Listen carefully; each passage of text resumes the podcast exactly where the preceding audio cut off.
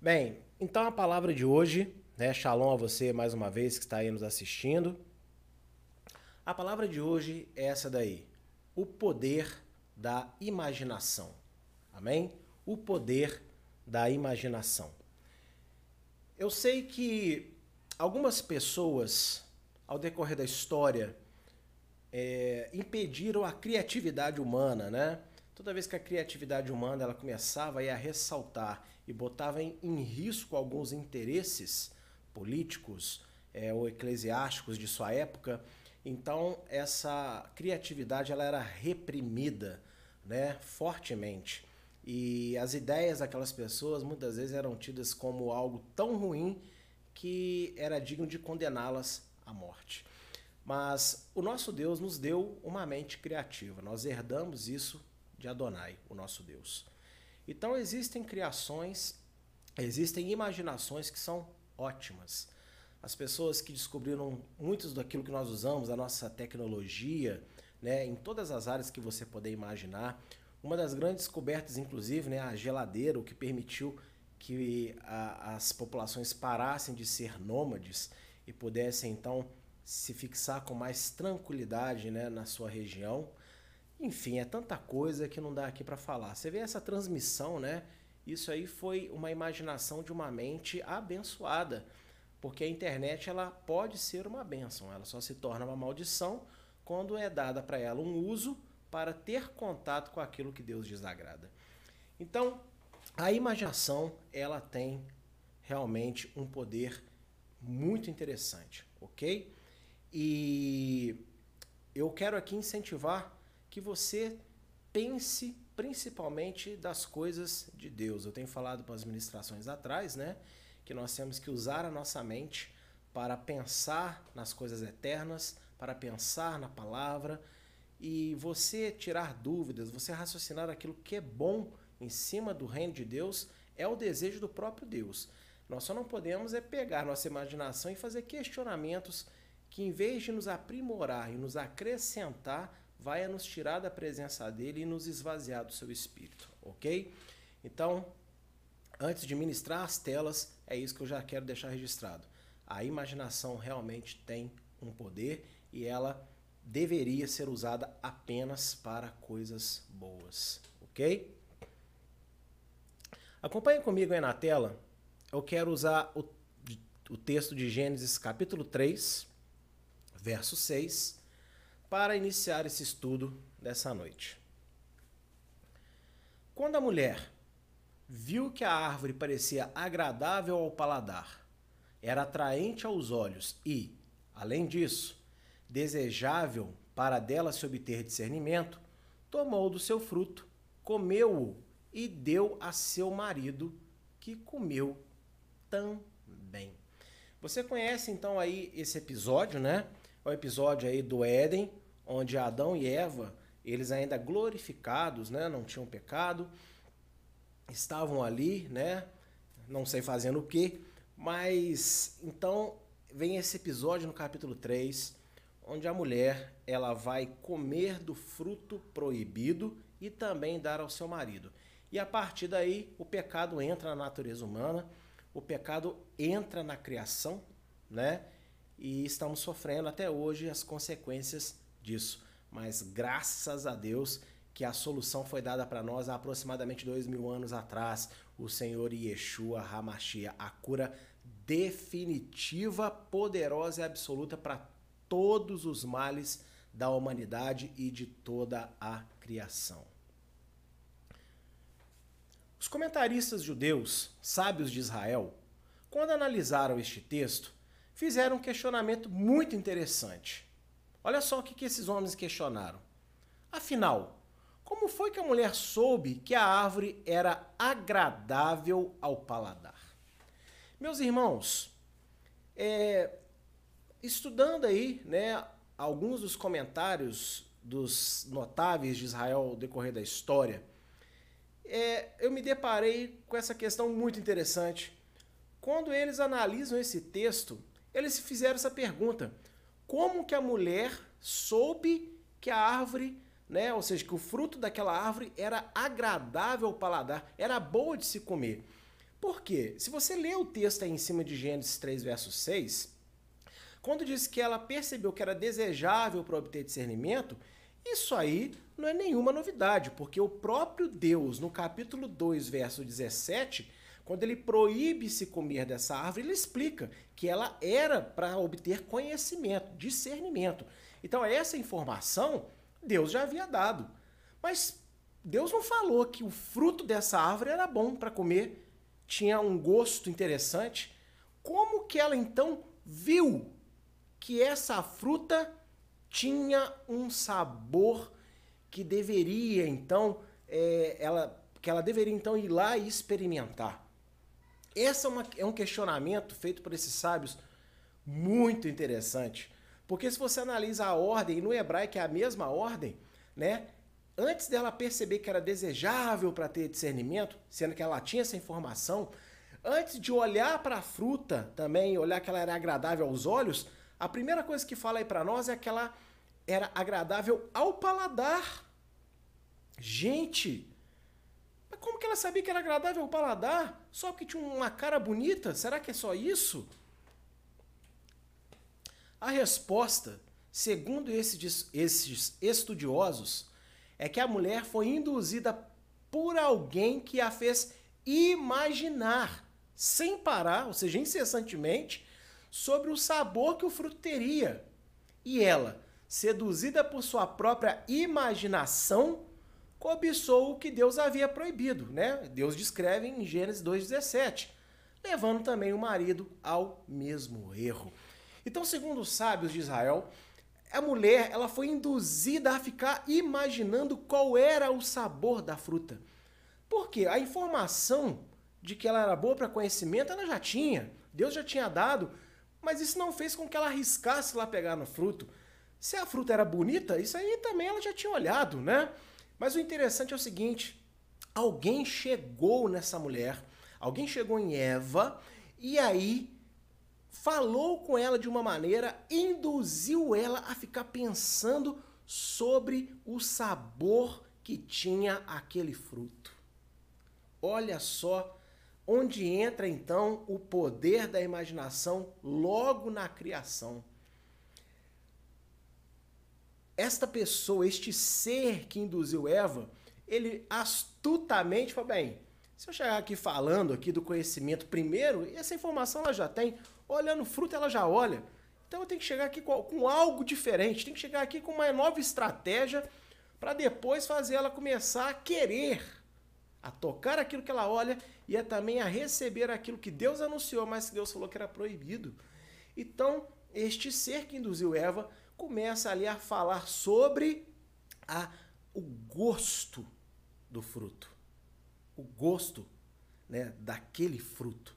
E aí Eva começa a imaginar.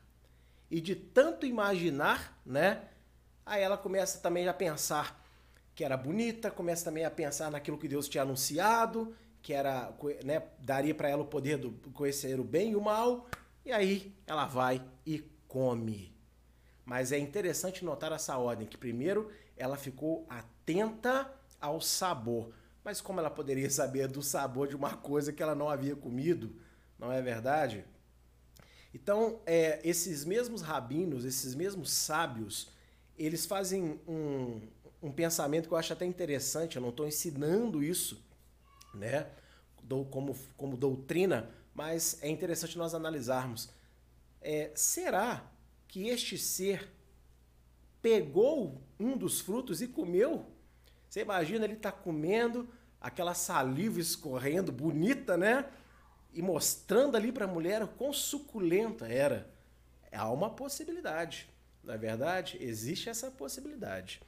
E aí, quem é esse ser então que falou à mulher? Quem é este ser que induziu a mulher a ficar imaginando sobre o sabor do fruto? Em Gênesis 3, verso 1, nós vamos ter aí uma ideia então. Ora, a serpente era o mais astuto de todos os animais selvagens que Adonai Deus tinha feito. E ela perguntou à mulher: Foi isto mesmo que Deus disse? Não comam de nenhum fruto das árvores do jardim? Então, o ser que levou Eva né, a ficar imaginando sobre o sabor do fruto foi a serpente, né? A serpente tem a identidade claramente revelada nas escrituras. Ô, gente, é, embora as pessoas falem que é, a serpente ali era um animal e que ali entrou um demônio na, na serpente, incorporou e foi a primeira possessão demoníaca da história, numa Bíblia não diz nada disso. É, é, esses elementos são um aspecto poético, onde Deus revelando a Moisés o que aconteceu para que ele pudesse registrar.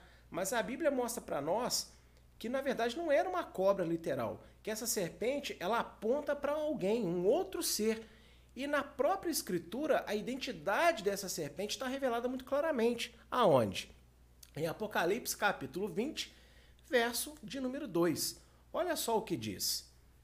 Ele prendeu o dragão, a antiga serpente, que é o diabo, Satanás, né? Satanás vem do hebraico Ra, Satã, e significa o acusador, tá? Em hebraico, em amarelinho, né, para você ver. Então a identidade da serpente é muito clara. É o próprio diabo, é o próprio Satanás, é o próprio, como alguns também gostam de dar esse nome para ele, né, nomenclatura, Lúcifer. Então veja, é, o, esse anjo então caído, ele chega ali, né? Lógico que não com uma aparência ruim, né? Porque senão Eva não ia dar assunto para ele.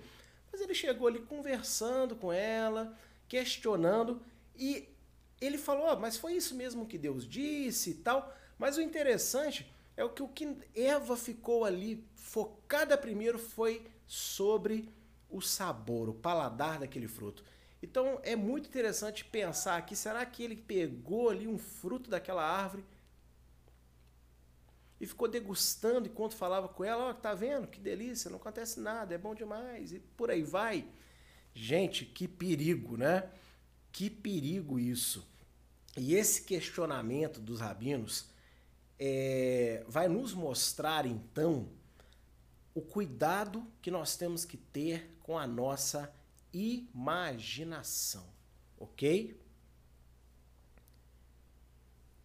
Se foi Satanás que induziu a mulher a ter pensamentos distorcidos contra a palavra de Deus, ela, porém, foi a responsável em alimentar a própria imaginação e pecar. Meus amigos, é, assim como Deus não obriga ninguém a ser santo, né?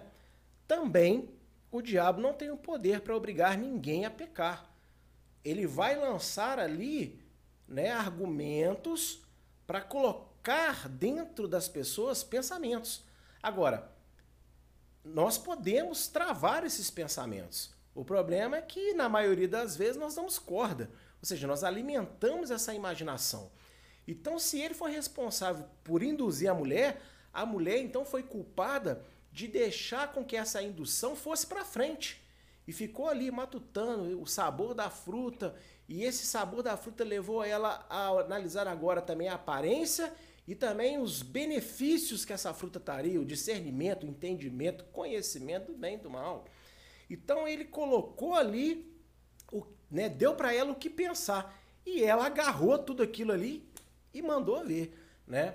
Isso é, já vai aplicar para nós diretamente que nós temos que combater os maus pensamentos que vêm nas nossas mentes. Ok? E se tem mau pensamento, a origem é certa. A origem é Satanás e seus demônios. Ok? O reino do inferno trabalha constantemente para colocar dentro de nós imaginações que vão nos prejudicar. Vão tirar de nós a glória, como tirou do homem e da mulher no Éden. Vão tirar de nós a intimidade com Deus, como também tirou deles. E vai nos levar à obediência, como também levou ela. E ela, enganada, foi e também enganou o marido, que é um princípio muito claro, né? Aquele que está no engano também quer levar outros ao seu engano, ok? E não é diferente nos dias de hoje. Pessoas ou que não acreditam em Deus ou que têm conceitos distorcidos a respeito de Deus querem convencer outros de que ele tem razão, de que ele está certo no seu engano. Nada diferente do que já houve desde o princípio, né? Olha só, Gênesis 4, verso de 6 a 7, o que vai falar.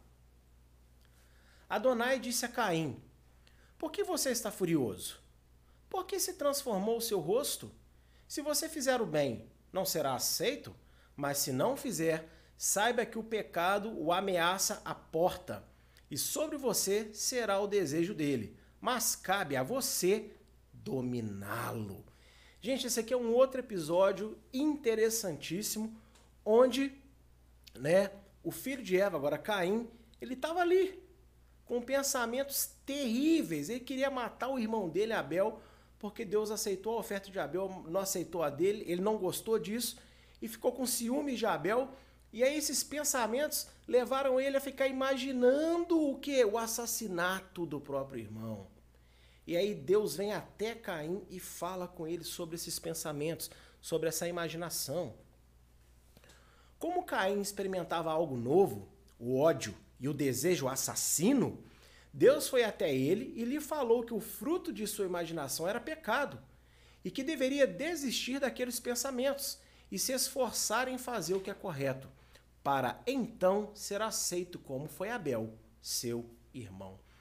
Gente, olha que coisa espetacular. É, ninguém, o assassinato, a morte não existia no mundo, não é verdade? Ninguém tinha sido morto por assassinato, mas isso nasceu dentro de Caim. E você pode ter certeza que essa seta veio do maligno, como foi ali também sobre Eva. E aí ele ficou pensando ali em meios de matar o irmão dele, né? A palavra nem diz exatamente como foi que esse assassinato ocorreu. Mas aconteceu. E aí, Deus, vendo que Caim experimentava então algo novo, porque olha só que interessante. Eva já tinha um mandamento, não coma do fruto. Então, ainda que o diabo tinha chegado ali e realçado para ela sobre o sabor do fruto, ela tinha já uma mitzvah, ela tinha já um mandamento, não coma desse fruto. Então Deus não precisava de ir lá e alertá-la, ela já tinha recebido. Agora, e Caim? Caim estava experimentando algo novo. A humanidade não sabia o que era matar, não, sabia o que era assassinato. E quando isso nasce no coração de Caim, Deus, então, sabendo que Caim não tinha essa mitzvah, sabendo que ele não tinha esse mandamento, olha a graça de Deus, olha que perfeição desse amor. Veio até Caim, aleluia, e falou com ele: Meu filho, os teus pensamentos eu estou vendo não são bons. Desista desses pensamentos, porque o fruto desse pensamento, que é o pecado, tá te esperando para te dominar. Mas a você cabe dominar o pecado e não ele dominar você. Por que, que Deus queria que Caim dominasse? Porque Caim recebeu de Deus a palavra do que ele estava imaginando era ruim. Meus amigos, o diabo, o adversário, o reino do inferno trabalha a todo tempo, em primeiro lugar, na nossa imaginação. Isso é algo terrível.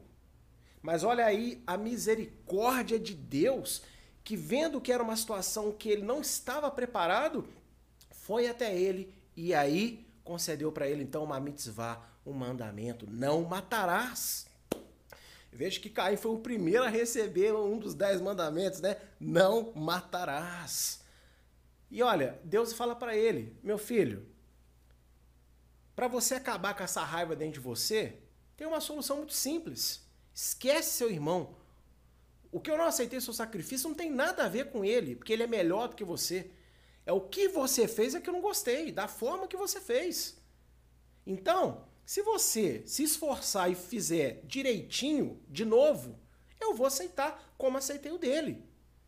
Mas aí entra aquele problema. É muito mais fácil você matar, você acabar, você desacreditar, você desanimar, xoxar aquele que está se esforçando para fazer o que é bom, do que você mudar de atitude e também passar a fazer o que é bom. Porque fazer o que é bom exige esforço, exige trabalho. Ah, pastor, que é isso? Porque Yeshua disse: Deus está à procura né, dos verdadeiros adoradores, em João capítulo 4.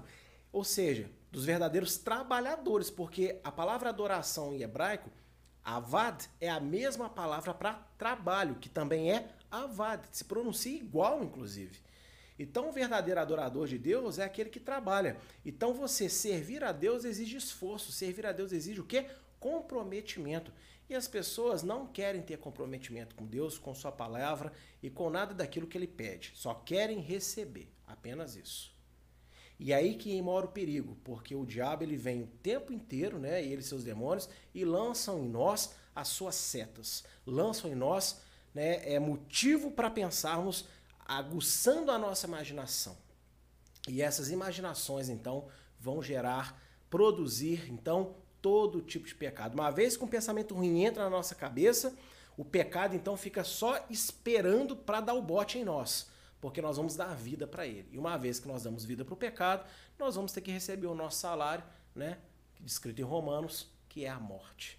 Mas mais uma vez, graças a Deus por Yeshua, que vem para pagar esse salário, né? Ele morreu no nosso lugar e aí nos libertar para que nós possamos dar vida na nossa imaginação às coisas que vêm do alto. Se você entendeu aí, diga hashtag aleluia.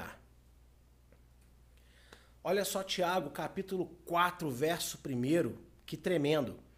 De onde vêm as guerras e contendas que existem entre vocês?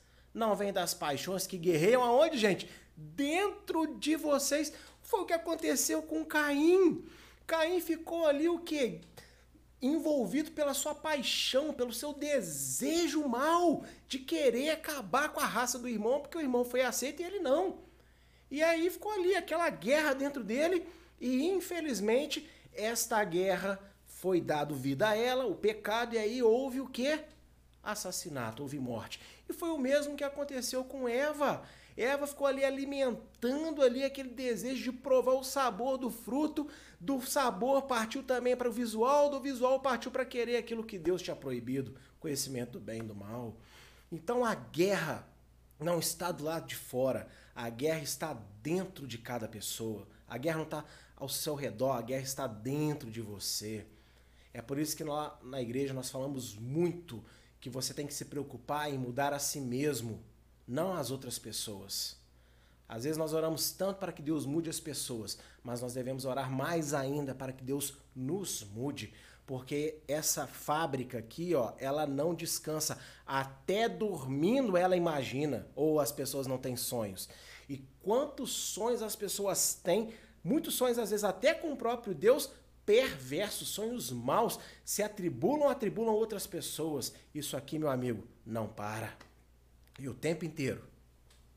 Rassatã, o adversário, a serpente, que agora já não é nem uma serpente, mas é um dragão de tão grande que ficou, tá o tempo inteiro jogando ali, ó, veneno, tá o tempo inteiro ali jogando maus argumentos para fazer com que a gente fique ali agarrado a essas imaginações.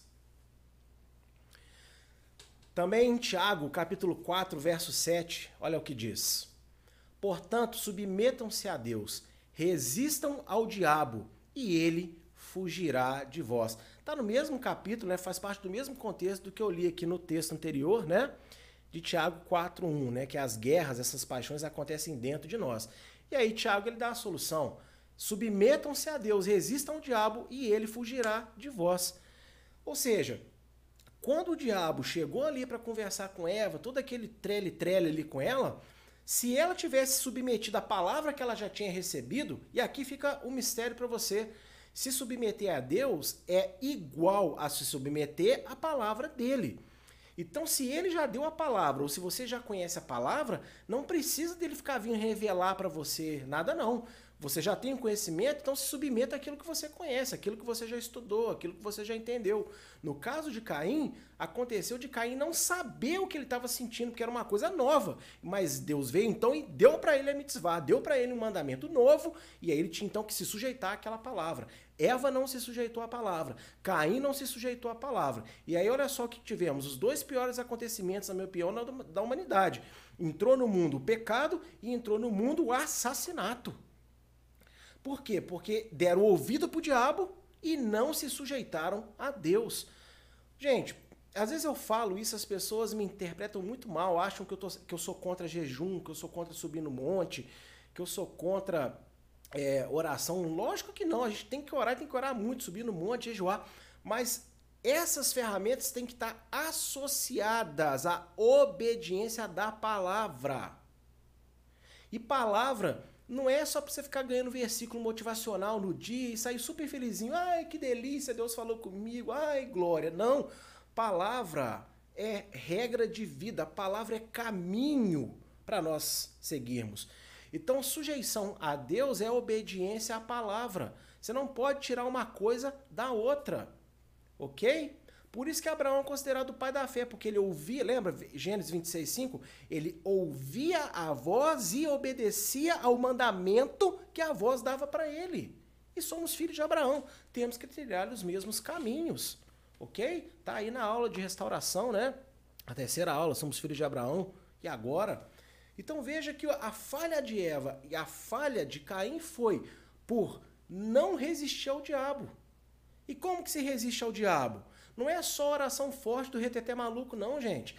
Tem horas que você tem que expulsar a potestade, mas a maioria das vezes essa guerra tá dentro de você. Você ora repreendendo, mas você também corre para fazer aquilo que é contrário ao que o diabo tá mandando a dica para você. Se o diabo tá falando, vai para a direita, querido, você tem que orar, amém? Senhor, eu repreendo a saída para a direita. Mas aí, seja inteligente, corre para a esquerda. Porque você ficar no mesmo lugar, ele vai vir de novo até você sair dali. E você vai ter que fazer uma decisão, esquerda ou direita. Não existe três caminhos, só dois. Então você vai acabar indo para a direita, ok? Então é a oração, mas também é o que? A obediência, a sujeição a Deus. Deus sempre permitiu que as pessoas recebessem todos os tipos de informações. Mas uma vez que a sua palavra é sabida, é conhecida, é esperado que ela prevaleça sobre toda a imaginação criada por tais informações. Gente, Deus proibiu Eva de conversar ali com, com, com o diabo? Proibiu o diabo de ir lá e bater papo com Eva? Não proibiu. Mas olha só, Eva tinha a palavra, ela tinha a mitzvah, ela tinha o mandamento. Então, Deus permite que as pessoas recebam informações. Mas se a palavra dele já foi anunciada e a pessoa já conhece, então agora não é Deus vir e proteger magicamente a pessoa só não. Ele espera que a pessoa dê ouvido para a palavra dele e que a, o temor à palavra dele prevaleça sobre as imaginações que o mal tentou colocar dentro da cabeça de cada um. Porque senão fica muito fácil. Aí eu creio em Jesus, eu creio em Deus, e agora qualquer coisa é só eu orar que Deus me protege. Eu não tenho que ter esforço de nada, eu não tenho que fazer nada, eu não tenho que preocupar com nada. Negativo, amigo. Por que, que às vezes eu e você temos pensamentos ruim que dói? Não é verdade? Ruim que dói. Ó. O pensamento chega a doer na gente. Se tivesse cheiro, fedia. Por quê? Porque Deus, ele está vendo que estamos recebendo aquelas setas mas ele vê também que nós já recebemos palavra. Então ele agora quer ver qual vai ser a nossa escolha, qual vai ser a nossa atitude com aquilo que está acontecendo dentro de nós. Se vamos dar vazão às imaginações ruins que vêm do diabo, ou se nós vamos dar vazão a atitudes corretas da palavra que ele também nos concedeu. É uma escolha o tempo inteiro. Existe livre-arbítrio? Sim. Existe poder de decisão? Sim, e Deus, ele quer ser glorificado através da nossa atitude, através da nossa escolha. Deus, ele poderia e ele tem o poder de programar todo mundo para amá-lo. O ser humano nenhum teria poder de rejeitar a Deus se ele quisesse, mas ele nos criou sua imagem e semelhança. Significa então dizer que Deus deseja que nós venhamos a amá-lo porque queremos amá-lo e não porque somos obrigado, obrigados a amá-lo. E assim também é a obediência. Quanta gente às vezes tem dificuldade de obedecer a Deus e essa dificuldade às vezes é porque está lutando com, algum, com alguma fraqueza, amém. Mas muitos têm dificuldade não é porque lutam com fraquezas, é porque acha pesado obedecer a Deus, acha ruim obedecer a Deus. Querem Deus nas suas vidas, querem ser salvas, mas querem viver à la vontade como se o mundo fosse um self-service. Eu vou pegar o que eu quiser colocar no prato, porque tudo eu posso. Tudo eu posso, né? Nem tudo me convém, mas tudo eu posso. Ô, gente, não é assim. Não é por aí, pelo amor de Deus. Nós temos que saber a palavra de Deus e sabendo a palavra de Deus, ele espera que nós tenhamos então atitudes que vão combater esses pensamentos ruins que o adversário o tempo inteiro coloca contra nós. E lembra que Paulo disse: a nossa luta não é contra a carne e contra a sangue, é contra principados e potestades. Então, imaginações ruins vêm sim do inferno, de, de Satanás e de seus demônios. Olha só Jeremias 17, 9, verso conhecidíssimo pela igreja. Enganoso é o coração, mais que todas as coisas, e perverso, quem conhecerá?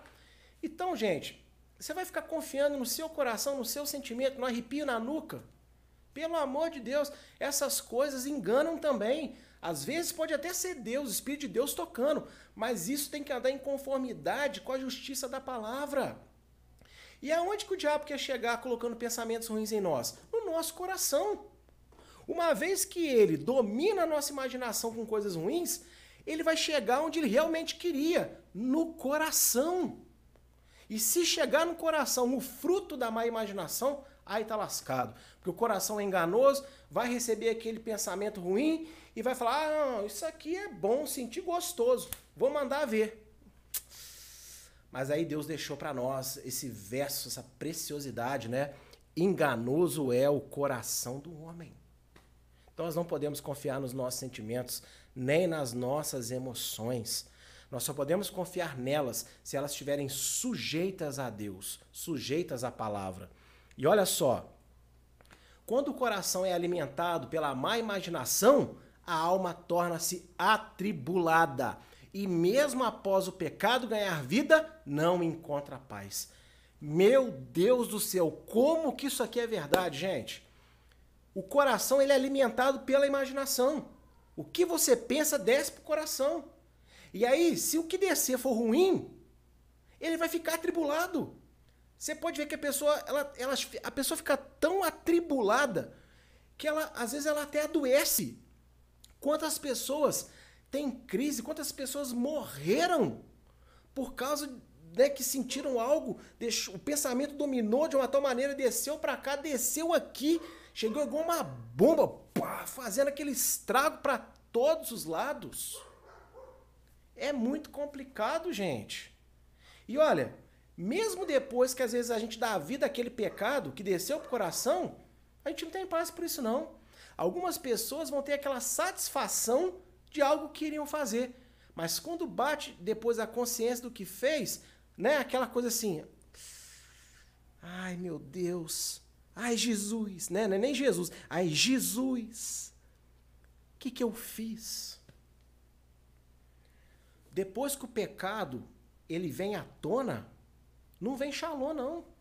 Fica pior ainda, a pessoa vai ficando cada vez mais atribulada. Por quê? Se você recebeu palavra, se você recebeu conhecimento de Deus, o Espírito Santo não vai te deixar em paz quando você der vida ao pecado. Vai ficar aquela agulhada sempre ali te incomodando. Então, a alma atribulada, ela vem devido aos maus pensamentos. E estes maus pensamentos querem que o pecado saia, mas depois que o pecado saia, a gente pensa, ah, agora eu vou ficar livre disso. Negativo. Fica ainda pior. Acredite. Olha aí Mateus 15, verso 10.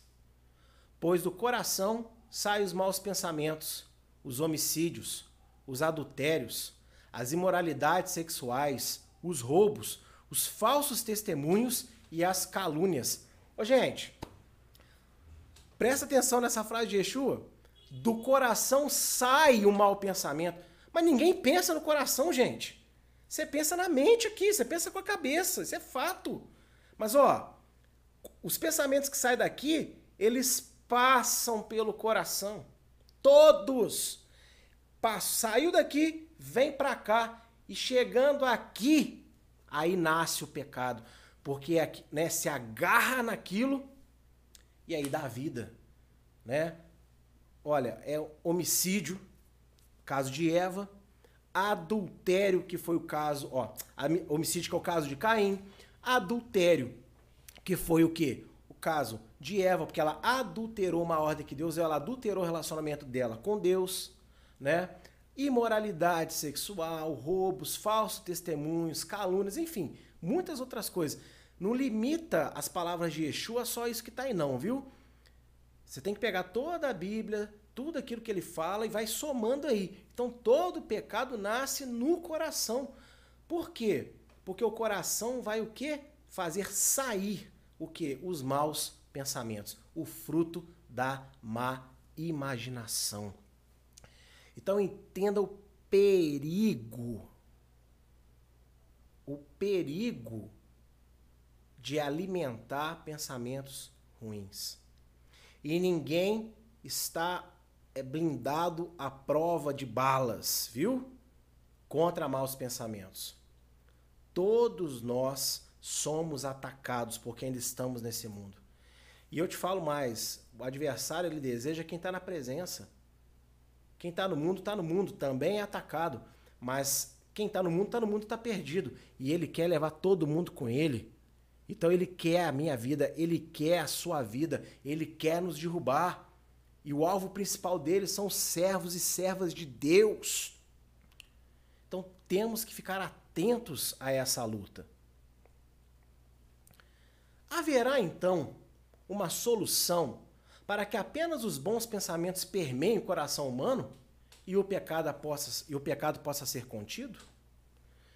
Beleza, eu estou apresentando aqui para você então que ó, Mau pensamento tá aí o tempo inteiro atacando, atacando, atacando, atacando, atacando. E, gente, será que vai ter solução então para isso? Porque essa guerra existe. Até que Yeshua volte e aprisione ele, depois o destrua, isso não vai passar. Como então podemos vencer essa guerra? Tem solução para isso? Dá glória a Deus, tem solução. 2 Coríntios, capítulo 10, verso de 4 a 5. Olha o texto. As armas com as quais lutamos não são humanas, pelo contrário, são poderosas em Deus para destruir fortalezas. Destruímos argumentos e todo tipo de pretensão que se levanta contra o conhecimento de Deus e levamos cativo, prisioneiro, todo o pensamento para torná-lo obediente ao Messias, a Cristo, a Yeshua, a Jesus. Meus amigos, esta luta não é brincadeira e essa luta, ela não é física, ela é espiritual e as nossas armas também são espirituais. Aleluia! E são, olha só o que Paulo está dizendo, são armas poderosas para destruir fortalezas. Que fortaleza? as fortalezas criadas por essa imaginação, porque depois que você encasqueta na cabeça que quer fazer um negócio, é difícil de alguém te convencer ao contrário, cria-se uma fortaleza ali. Mas só que as armas dadas por Deus destrói esses argumentos, destrói essa pretensão de que você vai fazer e no final você vai se dar bem, nada vai te acontecer, porque isso tudo derruba a falta de conhecimento né, de Deus, os, o conhecimento contra Deus. E aí leva os pensamentos, essa imaginação prisioneira até aquele que pode dominá-lo e ajudar-nos, que é o Senhor Yeshua, o Messias. Então a arma que é nos dada é poderosa. Mas você nunca vai entender o quão poderosa é essa arma até que você realmente creia que ela é. Quantas pessoas às vezes precisam de tomar um remédio que estão passando mal? Aí pensa, ah, isso aqui não resolve nada. Não toma e fica doente.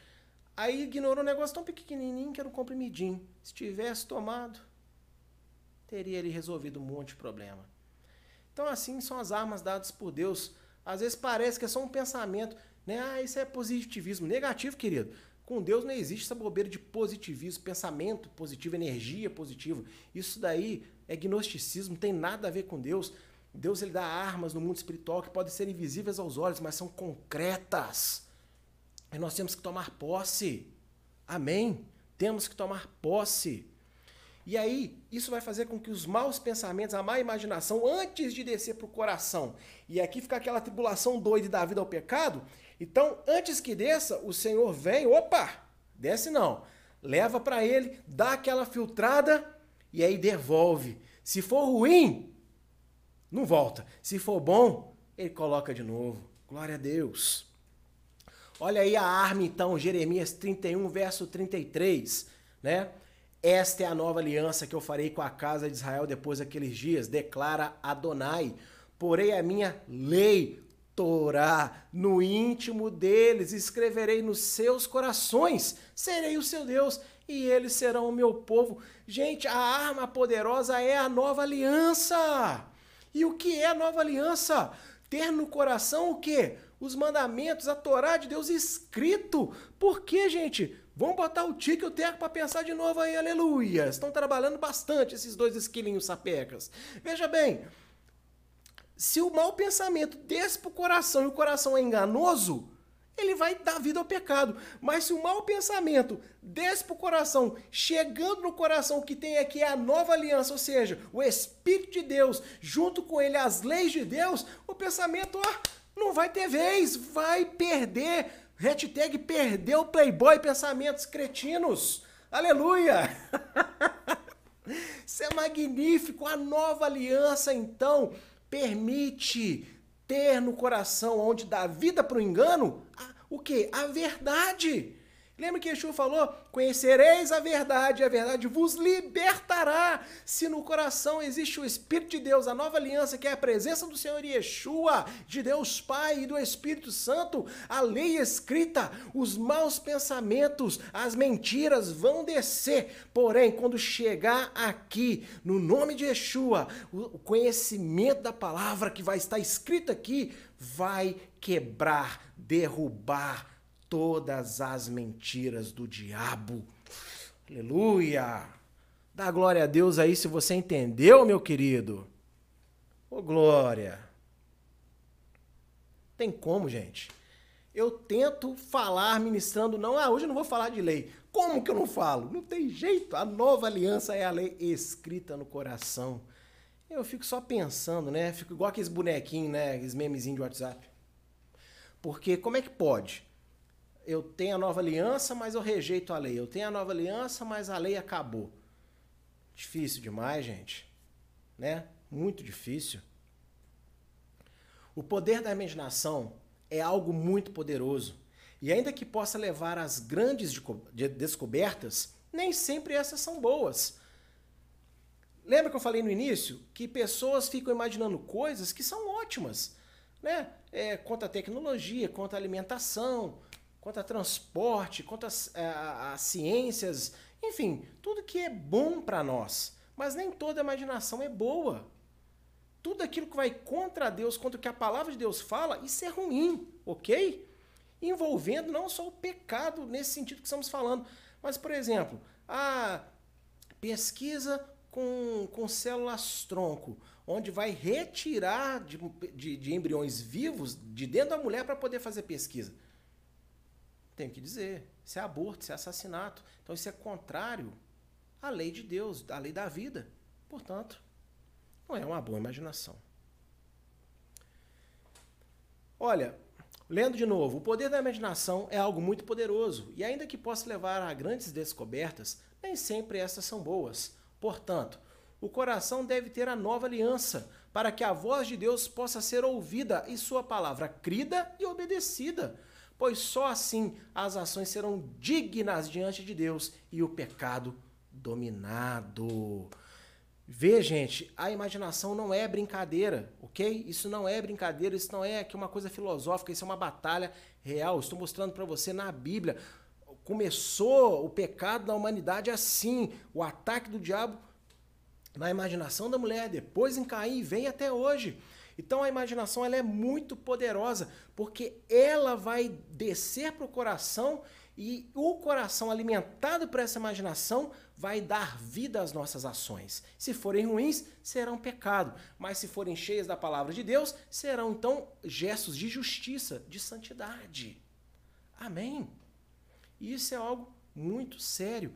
E como que nós fazemos então para termos atos de justiça? Para agradarmos a Deus? Termos no nosso coração a nova aliança. Essa nova aliança vem como? Pela fé, unicamente pela fé no Filho de Deus, é o Senhor Yeshua, Jesus. Quando aceitamos Ele, né, e nos arrependemos dos nossos pecados, e Ele entra na nossa vida, então esta Torá, esta lei é colocada no nosso coração. Agora, tá aqui dentro, o que, que eu faço? Eu tenho que estudar para que o que já está dentro possa então o quê? Aflorar. Eu acho muito interessante quando as pessoas falam, ah, não desceu no meu coração esse mandamento ainda. Se não desceu no seu coração, meu querido, tem um problema muito sério aí. Significa que você não está na nova aliança. Significa então que você não está em Yeshua. A sua conversão foi só uma brincadeira. Cuidado com essas palavras. Porque se você está na nova aliança em Cristo, já desceu para o coração. Porque, aliás, mais do que desceu no coração, está escrito aí dentro. Olha como é que o diabo inventa jargões que se tornam uma treva na nossa vida. Não desceu no coração. A nova aliança não desce nada no coração, não, querido. Ele talha, porque no original hebraico não é só escrever, é talhar. Talhar. Deixar marcado mesmo, como numa pedra. Talhado no coração a Torá, os mandamentos de Deus. Então por que, que você não consegue fazer? Porque não está escrito? Não, porque você não estuda e não está crendo para que isso então aflore. A semente já está dentro da terra, mas não está regando. Aleluia, glória a Deus. Olha só o Salmo 119, verso 104. E eu confesso para vocês, meus queridos, é até difícil de escolher um verso do Salmo 119, dessa declaração de amor magnífica de Davi pela Torá, né? Mas esse verso 104 eu acho que encaixou muito bem hoje para o nosso estudo. Pelos teus mandamentos eu pude alcançar o entendimento, por isso odeio todo falso caminho. Aleluia! Ah, meus amigos, é o que Eva devia ter feito. Ela já tinha recebido o mandamento de Adonai: não coma do fruto. E se ela tivesse obedecido, ela teria alcançado o conhecimento mais sublime do que aquele que a fruta lhe proporcionou e ela teria odiado, detestado a dica do diabo. O diabo ia estar ali, ó, degustando ali aquela fruta e ela ia pegar todo o restante que, poder, que naquela época podia ser comido e pegava e falou assim: Você tem uma, querido? Eu tenho várias. Oh, glória! E assim é a nossa vida com Deus também. Às vezes o diabo fica mostrando para nós aquilo que nós não estamos fazendo, aquilo que estamos perdendo mas nós temos que lembrar que em Deus está a verdadeira riqueza e apontar na cara desse sapeco aí, desse diabo, tudo aquilo que ele não tem: vida eterna, presença de Deus, presença do Espírito Santo, brincar com Deus, estar com Deus na eternidade. Gente, é uma lista interminável. Então, toda vez que o diabo vier colocando pensamento em você, ah, você não tem isso, você agora é crente e não tem aquilo, aí você pega, aponta para o céu e fala, ah, mas você também não tem tudo que o meu pai tem e eu tenho. Aleluia!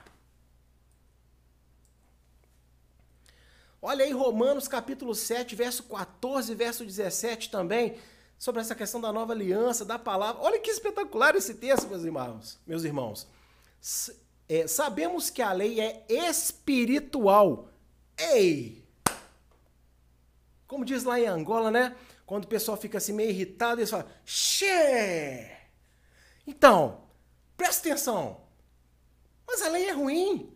A lei é fardo. A lei, ela teve que ser abolida por Cristo, porque ela é um jugo pesado. Mas peraí, o apóstolo Paulo tem uma opinião diferente. Porque a lei é espiritual. E a nossa guerra, né, essa guerra contra a imaginação, ela é carnal ou espiritual? Então atente ao restante do texto. Sabemos que a lei é espiritual. Eu, contudo, não sou, pois fui vendido como escravo ao pecado. E não entendo o que faço, pois não faço o que desejo, mas o que odeio. E, se faço o que não desejo, admito que a lei é boa. Neste caso, não sou eu quem o faz, mas o pecado que habita em mim. Meus irmãos, olha o que o apóstolo Paulo está dizendo. Se eu fosse espiritual, se eu fosse espiritual, eu não sou, eu não, eu faria aquilo que eu quero, ou seja, agradar a Deus. Mas como eu sou carnal, eu faço as coisas que desagradam a Deus. E se eu faço as coisas que desagradam a Deus, então eu estou concordando que a lei é boa, ou seja, que a lei aponta o que é agradável a ele. Então, se eu quero fazer o que é bom e tem hora que eu não consigo, então já não sou eu que faço, é o pecado que habita em mim, ou seja, o pecado gerado pelos maus pensamentos, pela má imaginação. Não tem como, gente. Você tem que estudar a palavra de Deus. Não só para obter bênçãos e promessas e, e frases de efeito para o seu dia ficar mais florido. Não. Você tem que estudar a palavra de Deus para que esta palavra ela fique no seu coração, ok? Para que essa semente plantada aí ela cresça. Lembra da parábola de Yeshua? A semente do semeador? O que, que era a semente do semeador? A palavra. Então, tem que cair em boa terra e crescer e produzir a 100 por um. Significa que a cada vez mais você vai fazer algo que você não fazia antes. Às vezes é plantado um versículo em você, mas esse versículo vai gerar duas, três obediências. Entende a alusão? Então, quanto mais você estudar a lei de Deus pela fé no Senhor Yeshua, mais essa semente ela vai florescer e ali vai estar tá o que fortalecido para combater os maus pensamentos quando eles vierem e você não será enganado como disse aí o salmista Davi né você vai ter entendimento pela verdade e não em buscar e caminhar e experimentar a mentira ah, mesmo, o diabo colocou para Eva, oh, você vai experimentar isso, você vai ter conhecimento. Que conhecimento? Conhecimento nada, ela perdeu foi tudo. E assim acontece com todas as pessoas quando trilham o caminho do mal e ignoram a palavra de Deus. Conclusão, então, dessa palavra de hoje. Hebreus 14, verso 15. Cuidem que ninguém se exclua da graça de Deus, que nenhuma raiz de amargura brote e cause perturbação, contaminando a muitos. Ô, gente, você concorda comigo que a mulher no Éden se excluiu da graça de Deus quando ela pegou naquilo que não podia, ficou observando e alimentando uma imaginação de algo que ela não devia, ela se excluiu da graça de Deus, porque Deus foi gracioso, Deus deu para ela uma palavra: isso aí mata, não pegue. Ela ignorou essa graça e foi lá e morreu. Ou seja, ela deixou nascer dentro dela uma raiz de amargura. Aqueles pensamentos sobre a fruta amarguraram a sua alma, trouxeram para ela desejos ruins e ela se contaminou, se perturbou e ainda contaminou outros. Contaminou Adão e a gente está contaminado até hoje. Aconteceu com Caim também, o assassinato dele está até hoje. Gente, como que a palavra de Deus é perfeita? Então não podemos excluir a graça de Deus das nossas vidas.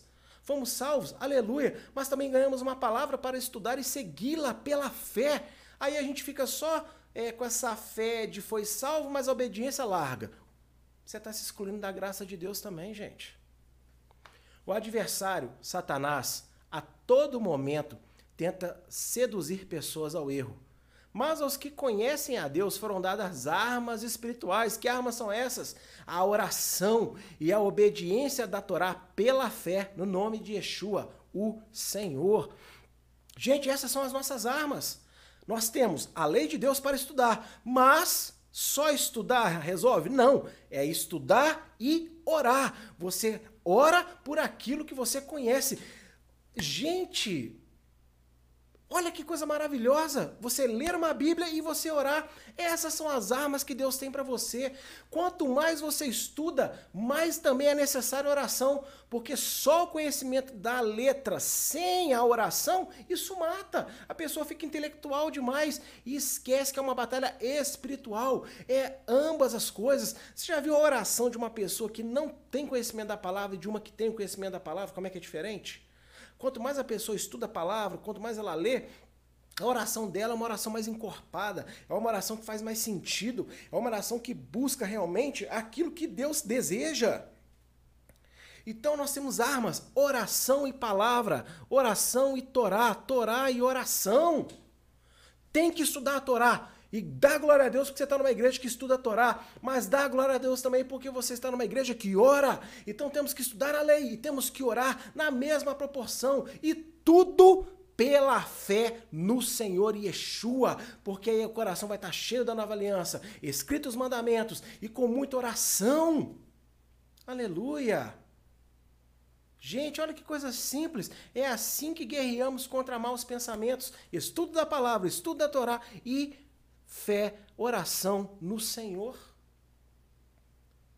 Né? Você achou que eu ia dar para vocês sete elos, 14 elos, 25 elos, 39 elos né, para você ser liberto. Não, você pode ser liberto hoje, agora, nesse estudo, falando para Deus, decretando para Deus, Senhor, eu vou passar a orar mais e crer que a tua Torá, crer que a tua palavra é a verdade. Lembrando sempre que a Torá de Moisés, para nós hoje, não é só os livros de Moisés, ela se estende até Apocalipse. Então, é uma só Torá, é uma só palavra, de Gênesis a Apocalipse, tudo é a mesma coisa. Uma coisa completa a outra, não anula, não guerreia. Essa guerra são só pelas paixões dentro dos homens, mas a palavra de Deus ela não guerreia entre si, ela anda, caminha em perfeita harmonia.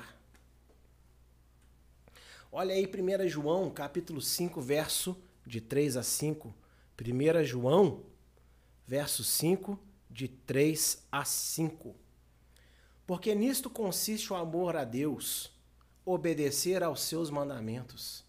E os seus mandamentos não são pesados, o que é nascido de Deus vence o mundo. E esta é a vitória que vence o mundo? A nossa fé. Quem é que vence o mundo? Somente aquele que crê que Yeshua, Jesus, é o Filho de Deus. Gente, esse texto é magnífico. Eu poderia falar ele todo culto, sempre, sempre, sempre. Olha, o amor de Deus consiste em obedecer aos seus mandamentos. Os seus mandamentos, no plural, não são difíceis, por quê? Porque vencemos o mundo. Como que nós vencemos o mundo? Porque nós temos fé no Filho de Deus, em Yeshua. Quem crê que Yeshua é o Senhor, este é aquele que está verdadeiramente habilitado para obedecer a Torá, obedecer a lei, porque tem no coração a nova aliança. Quem tenta fazer isso sem Yeshua, vira um legalismo, fica aquela coisa pesada, pura religiosidade vazia. Mas os verdadeiros filhos de Deus que têm Yeshua, esses é que devem realmente obedecer à lei de Deus, os mandamentos. Você imagina, meus amados, o que, que a igreja do Senhor não vai virar quando entender esse princípio tão simples? E é assim que nós combatemos as más imaginações. Ok? É assim que nós oramos, Senhor, eu repreendo esse pensamento, eu repreendo Satanás e seus demônios morando na minha mente, em nome de Yeshua. Você ora e aí o Espírito de Deus traz a você aquele versículo, aquele texto, aquele mitzvah, aquele mandamento que você estudou e você corre na direção oposta dos desejos ruins que ele tentou plantar em você. E é este o poder que a imaginação tem: de dar vida ao pecado ou de dar vida à santidade, à justiça. A escolha fica a encargo de cada um porque todos já foram né, abençoados, aqueles que aceitaram Yeshua como Salvador, por essa transformação, por essa nova aliança colocada no nosso coração. E são dias de peça, onde é para nos lembrarmos disso, que Yeshua morreu, mas ressuscitou e vivo está, e o Espírito de Deus está aqui dentro com esta Torá escrita no nosso coração, para nos ajudar a combater toda a má imaginação, todo o pecado, todo, tudo, tudo, todo mal, tudo que é ruim, no nome do nosso Salvador, Yeshua, para a glória de Adonai, Deus Pai Todo-Poderoso. Amém e amém.